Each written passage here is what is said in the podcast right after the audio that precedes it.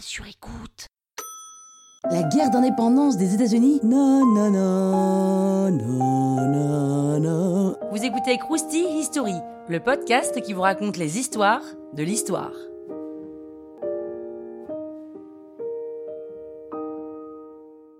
On est dans les années 1760.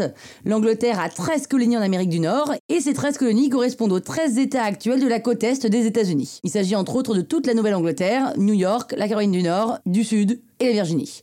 Chaque colonie est administrée par un gouverneur nommé par le roi d'Angleterre et a sa propre assemblée. La Grande-Bretagne sort de la guerre de 7 ans contre la France et ça lui a coûté très cher. Le roi d'Angleterre, George III, veut donc augmenter les impôts pour se renflouer, y compris ceux de ses colonies. Sauf que les colonies américaines ont l'habitude que l'impôt soit voté par leur assemblée locale. Donc elles lui disent euh, va te faire foutre quoi. Sachant qu'en plus, il n'y a aucun député qui représente ces colonies en Angleterre. L'Angleterre décide alors de faire une taxe sur les timbres et documents administratifs, mais là encore, les colonies en ont rien à foutre et ne la payent pas. L'Angleterre décide alors de taxer le thé, et là, la tension monte. Les habitants des colonies boycottent les marchandises anglaises. Pire, ils font entrer illégalement du thé hollandais sur le territoire. Et vous savez, hein, on plaisante pas avec le thé en Angleterre. Donc il y a une énorme bagarre qui éclate entre les soldats britanniques et les colons. C'est ce qu'on appelle le massacre de Boston.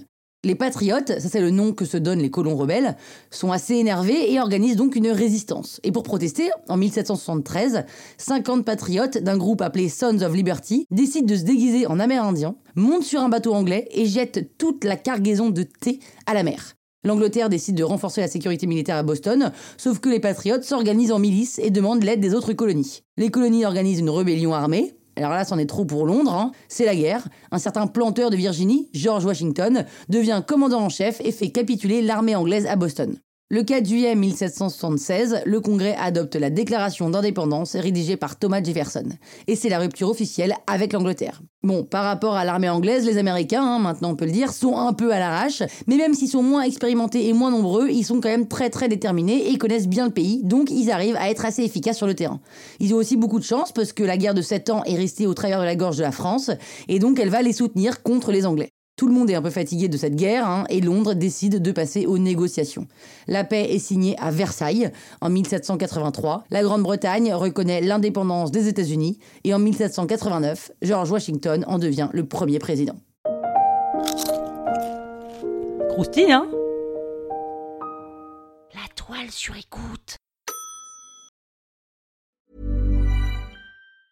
Hi, I'm Daniel, founder of Pretty Litter. Did you know cats tend to hide symptoms of sickness and pain? I learned this the hard way after losing my cat, Gingy. So I created Pretty Litter, a health monitoring litter that helps detect early signs of illness by changing colors, saving you money and potentially your cat's life. Pretty Litter is veterinarian developed, and it's the easiest way to keep tabs on your fur baby's health right at home. Go to prettylitter.com and use code ACAST for 20% off your first order and a free cat toy. Terms and conditions apply. See site for details.